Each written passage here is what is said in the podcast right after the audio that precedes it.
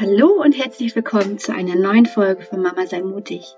Mein Name ist Madeleine und ich freue mich, dass du dabei bist. Heute möchte ich mit dir über das Thema sprechen, Selbstverwirklichung der Mama. Also wie kannst du dich selbst verwirklichen, obwohl du Kinder hast oder trotz der Kinder. Ja, weil manchmal ist das so ein Gedanke von, naja, ich würde ja gerne meine Träume verwirklichen. Ich würde mich wirklich gerne ähm, weiterentwickeln und endlich das machen, worauf ich Lust habe. Aber ich bin ja Mama und ich habe da Verpflichtungen und ich habe da jetzt wirklich andere Sachen, die an Prior einstehen und ich kann das jetzt gerade nicht, ja. Und da finde ich es wichtig, dass wir da hinschauen zu diesen Glaubenssätzen, zu diesen Überzeugungen, weil ich denke, dass die so nicht ganz richtig sein können, wenn wir doch alle ein glückliches Leben anstreben. Ja, und viele denken, na, es wäre doch egoistisch, wenn ich jetzt meine Träume an erster Stelle setze und meine Vision oder äh, mein Spaß an erster Stelle setze und nicht die Kinder und die Familie und den Haushalt und das Arbeiten. Und bitte verstehe mich nicht falsch. Natürlich möchte ich dich nicht dazu ermuntern, wie dein Baby alleine zu lassen oder so. Ja, wenn wir ein kleines Kind haben, äh, dann haben wir uns ja in der Schwangerschaft dazu committed, dazu ähm, verpflichtend ähm, erklärt, dass wir das Baby begleiten, ja. Und natürlich sind wir dann in den ersten Jahren bei dem, bei dem Baby dabei, ja. Mein Sohn ließ mich äh, fast die ersten zwei Jahre nicht irgendwie aus dem Haus gehen oder so, ne. Und natürlich war ich da bei ihm und weil ich mich dafür halt committed hatte, ne.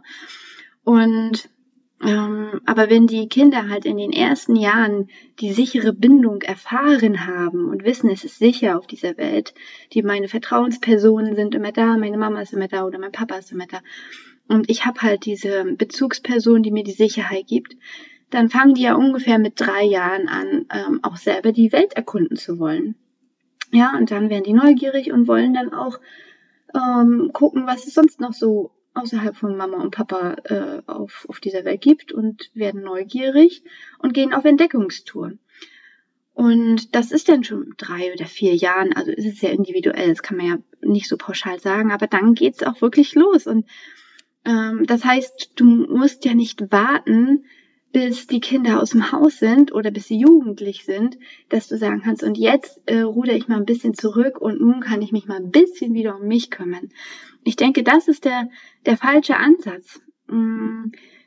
Natürlich haben wir Verantwortung für unsere Kinder. Ne? Wir haben für uns und unsere Kinder Verantwortung. Und da finde ich es nicht richtig, dass wir denn die Verantwortung uns gegenüber mh, völlig vergessen. Ja, denn was haben wir derzeitig für ein vorherrschendes Bild in der Gesellschaft, ja, dass die, dass die Mama und der Papa eigentlich nur am Arbeiten sind, ständig am Arbeiten, um ja sich diesen gewissen Lebensstandard zu erhalten ähm, oder um ihn noch zu verbessern und ähm, aber eigentlich sind sie vielleicht nicht glücklich damit. Ja, viele sind nicht glücklich damit.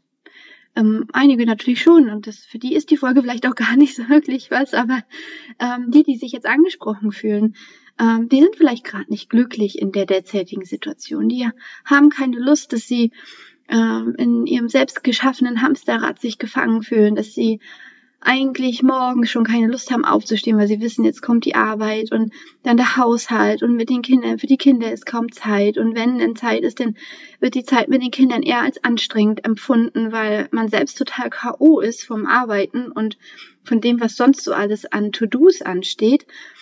Und ähm, so sind wir den ganzen Tag unter Stress.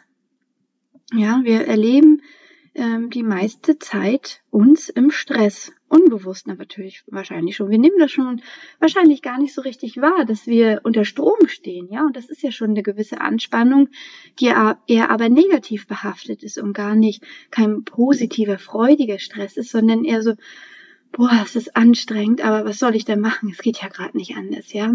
Ich bin total müde, ich fühle mich total ausgelaugt, aber was soll ich denn machen? Es geht ja gerade nicht anders. Und da finde ich, das sind so Punkte, ähm, an denen, wo, wo wir denn hinschauen dürfen, an denen wir uns fragen dürfen, ja, ist es denn überhaupt, äh, ist das überhaupt das, was wir uns wünschen, ja? Wünschen wir uns das, permanent so unter negativem Strom zu stehen und unter Stress zu stehen, dass dieser Stress quasi unser Alltag ist, ja? Und ich habe auch eine Folge schon gemacht, die kann ich gerne hier drunter verlinken zum Thema ähm, Stressabbau als Mama, äh, wie man als Mama den stressigen Alltag erledigt. Aber äh, grundsätzlich möchte ich hier noch einmal betonen, den Stress, den wir haben, jeden Tag oder fast jeden Tag, ähm, der wird ja zu unserem Alltag. Und unser Alltag ist ja die Kindheit unserer Kinder. Ja, die, unser Alltag wird zum kind, zur Kindheit unserer Kinder. Den Stress, den wir im Alltag erleben, wird somit äh, zu einem Kindheitsgefühl unserer Kinder. Und sie lernen dann unterbewusst, dass das normal ist, dass das wohl so sein soll. Und klar, auch wenn Mama und Papa mal so rumnöhlen den ganzen Tag mal mehr, mal weniger, scheint es wohl normal zu sein, dass ähm, es sich ständig alles ums Arbeiten dreht und um Haushalt und um äh, sonstige Erledigungen und dass Mama und Papa K.O. sind und müde. Und das prägt sich in ihr Unterbewusstsein ein. Und da können wir uns dann fragen, ob wir das möchten. Dass unsere Kinder das so als äh, Kindheitserfahrung in sich einprogrammiert bekommen. Weil was passiert, wenn sie das in sich einprogrammiert bekommen? Sie wiederholen das auch, wenn sie später erwachsen sind. Ob sie das nur gut finden oder nicht. Ja, egal, ob sie das, äh, natürlich finden sie es wahrscheinlich nicht so toll, wenn Mama und Papa ständig am Rumnörgeln sind. Aber dadurch, dass sie das in ihren ersten Lebensjahren als normal einprogrammiert bekommen haben, braucht es schon viel Transformationsarbeit, um später das dann als ähm, ja nicht normal einprogrammiert zu bekommen und äh, damit sie aus diesem aus diesem Rad, aus dem Hamsterrad dann selber rauskommen. Und wahrscheinlich haben wir das als Eltern ja auch so ähm, vorgelebt bekommen. Und damit möchte ich natürlich jetzt keinen Elternteil persönlich angreifen oder so. Aber es war halt ja auch schon, als wir Kinder waren, normal, dass die, dass die Eltern ähm, gearbeitet haben und es sich ständig alles um, um Arbeit drehte. Ja, vielleicht ähm, in meiner Kindheit mehr, äh, weil ich ja in der DDR ähm, ja noch die letzten Jahre groß geworden bin und dann in den 90ern, ähm, weil bei uns ja generell in der, D ähm, in der DDR und dann ja auch später die Eltern beide Teile voll am Arbeiten waren. Ja, da war es normal, dass beide 40 Stunden arbeiten gegangen sind. Ähm, und vielleicht ist es in den alten Bundesländern nicht so, nicht so ähm, ge geprägt worden, dass auch, dass beide Elternteile 40 Stunden arbeiten. Aber trotzdem wurde ja auch da ein gewisses Gefühl von Hamsterrad, denke ich mal, ähm, ja auch schon gelebt. Und nun ist halt die Frage, wollen wir das für unsere Kinder auch später? Wollen wir auch, dass sie das als normal empfinden? Und was wäre aber, wenn wir denen jetzt ein anderes Normal anbieten für ihr Unterbewusstsein, was sich einprägen kann, ja, wenn wir ihnen ein anderes Vorbild liefern, nämlich das von einer freudigen Mama, ja, die für sich einsteht, die für ihre Wahrheit einsteht, die für ihre Träume einsteht. Und das bedeutet nicht, dass sie ihre Kinder vernachlässigen muss. Ja, und vielleicht denkst du jetzt aber, ja, das ist doch alles gar nicht umsetzbar. Ich kann doch nicht nicht alles machen. Ich kann nicht noch arbeiten und Haushalt und Kinder und ähm, alles, was sonst so an To-Dos ansteht und dann aber auch noch nebenbei äh, für meine Vision kämpfen und da für mich einstehen und so weiter und so fort. Das ist doch viel zu viel Stress. Das ist doch noch mehr Stress, ja. Und und da möchte ich dich einmal ermutigen. Das heißt ja nicht, dass du alles jetzt sofort über den Haufen werfen musst, deinen ganzen Alltag über den Haufen werfen musst, ja. Viel wichtiger finde ich es da, klein anzufangen und, ähm, und erstmal versuchen, wieder die innere Stimme zu kultivieren, ja, dass du wieder deine innere Stimme hören kannst. Was sagt sie dir? im Alltag, ja, dass du da achtsam wirst und dir bewusst wird, wann meldet sie sich und sagt, nein, das ist jetzt gerade so stressig, das möchte ich nicht. Hier möchte ich mich abgrenzen, ja. Hier habe ich jetzt, ich habe schon genug gearbeitet, ich habe mein Soll erfüllt. Hier würde ich jetzt mehr arbeiten ähm, oder ich hier kann ich auch mal den Haushalt liegen lassen. Ja, das ist nicht das Wichtigste auf der Welt äh, dass alles so ähm, wie geleckt aussehen muss. Und ja, das ist bei mir auch noch ein Thema, ja. Ich würde es auch gerne mehr, ähm, noch mehr schaffen den Haushalt und noch mehr den Garten in Ordnung halten. Aber da muss ich dann auch mich wieder daran erinnern, dass nicht alles Priorität eins haben kann. Und oft sind wir es ja gewohnt, für alles immer die Verantwortung übernehmen zu wollen. Ähm, und wir haben die Verantwortung für uns selbst und für unsere Kinder. Und bei dem Rest müssen wir halt schauen, ob wir da den, die Verantwortung noch überhaupt übernehmen müssen. Klar, wenn wir in einer Anstellung, in einer Anstellung sind und äh, da äh, einen Beruf ausüben für jemanden anders und da ähm, natürlich auch gute Arbeit abliefern wollen, tragen wir natürlich auch gewisse Verantwortung für unseren Arbeitsbereich.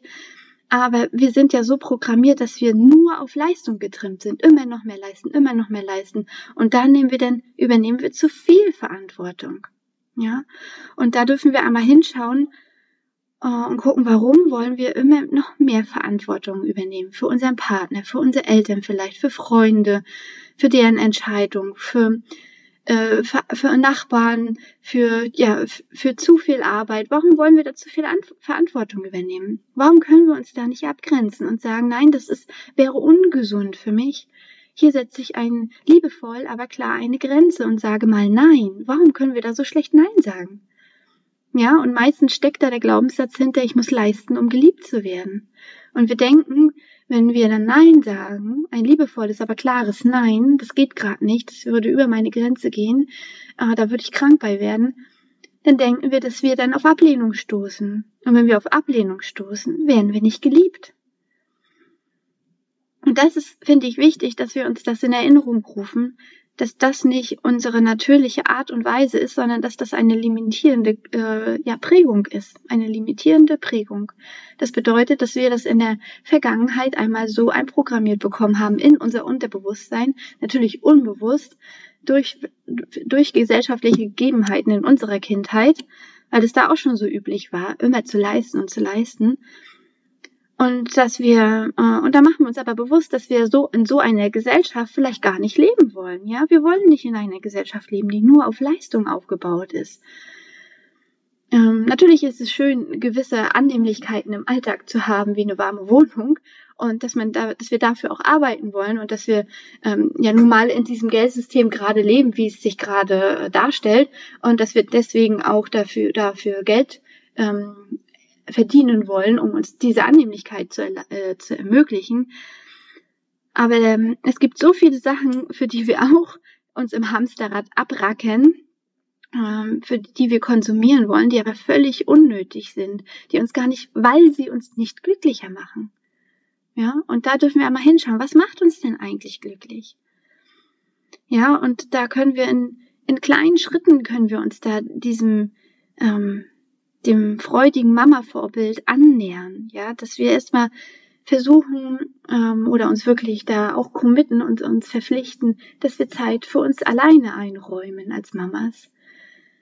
Und dass wir lernen, da unser Bedürfnis zu äußern und der Familie zu sagen, ich brauche jetzt gerade mal Zeit, um meinen Akku wieder aufzuladen. Zeit für mich alleine, um in mich reinzuhorchen, damit ich meine innere Stimme wieder hören kann die mir sagen kann, was gut für mich ist und was nicht, damit ich mich gesund abgrenzen kann, damit ich wieder auf meine Vision zuarbeiten kann.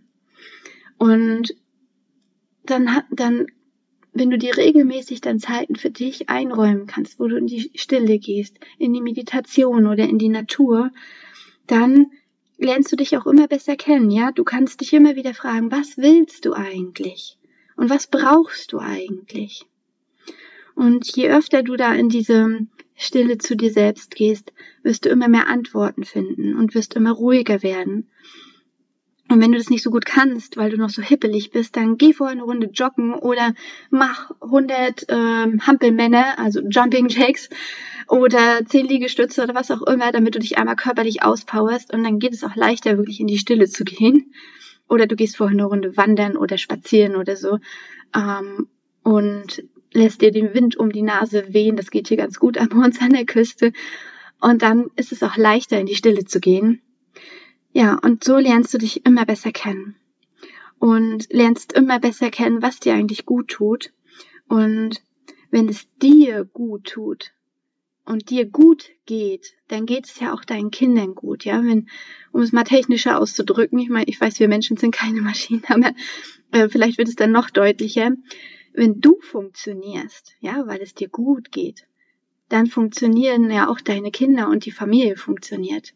Und funktionieren meine ich nicht im Sinne von, wir müssen alle funktionieren und leisten, sondern einfach, ähm, ja, die Verdeutlichung, dass, dass, es, dass wir glücklicher sind.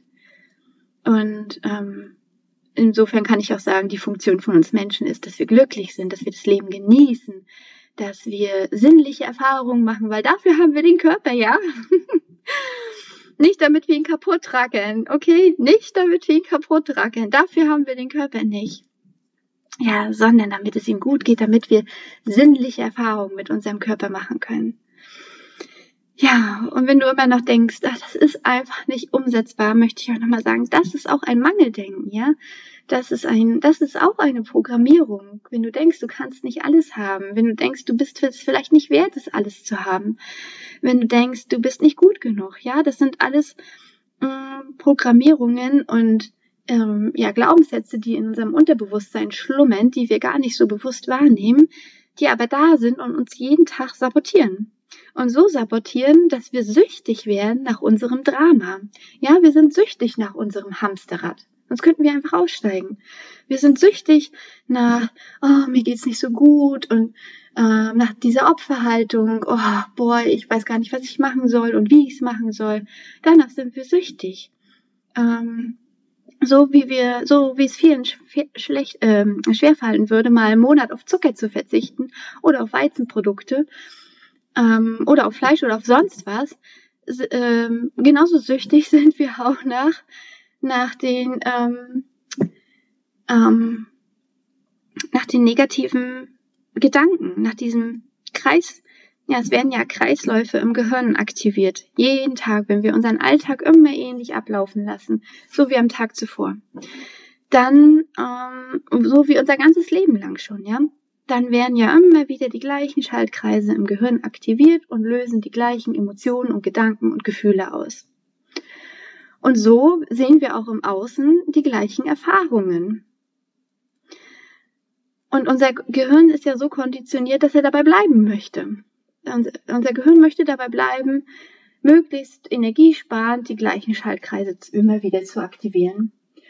Und, und das benötigt natürlich im ersten Moment erstmal größere Energie, um aus diesen Schaltkreisen herauszukommen, um aus diesen Gedankenkarussellen rauszukommen und aus den alten Verhaltensmustern rauszukommen.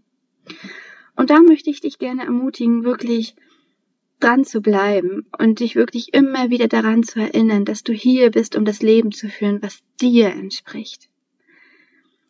Und auch wenn du denkst, deine Kinder mit den Kindern passt es im Moment vielleicht gerade nicht. Ähm, weil, ähm, weil das alles zu viel wäre, ja, steckt natürlich auch da ein Thema hinter. Ja, wie fühlst du dich, wenn du daran denkst, ah, ich kann jetzt gerade meine Träume nicht verwirklichen? Ähm, oder mich überhaupt mit dem Thema beschäftigen. Ich weiß ja noch gar nicht, was meine Träume sind, ja. Soweit bin ich vielleicht noch gar nicht. Aber ich kann, ich kann, es passt gerade im Moment nicht. Dann spür mal hinein, wenn du dir das sagst, wie fühlst du dich dann? Ja, wie fühlst du dich, wenn du sagst, meine Kinder ähm, oder die Tatsache, dass ich gerade Familie habe mit kleinen Kindern, hindert mich daran, meine Träume zu verwirklichen. Ja, das fühlt sich doch beengt an. Ja, du fühlst dich gefangen, beengt, gefangen, nicht frei, machtlos.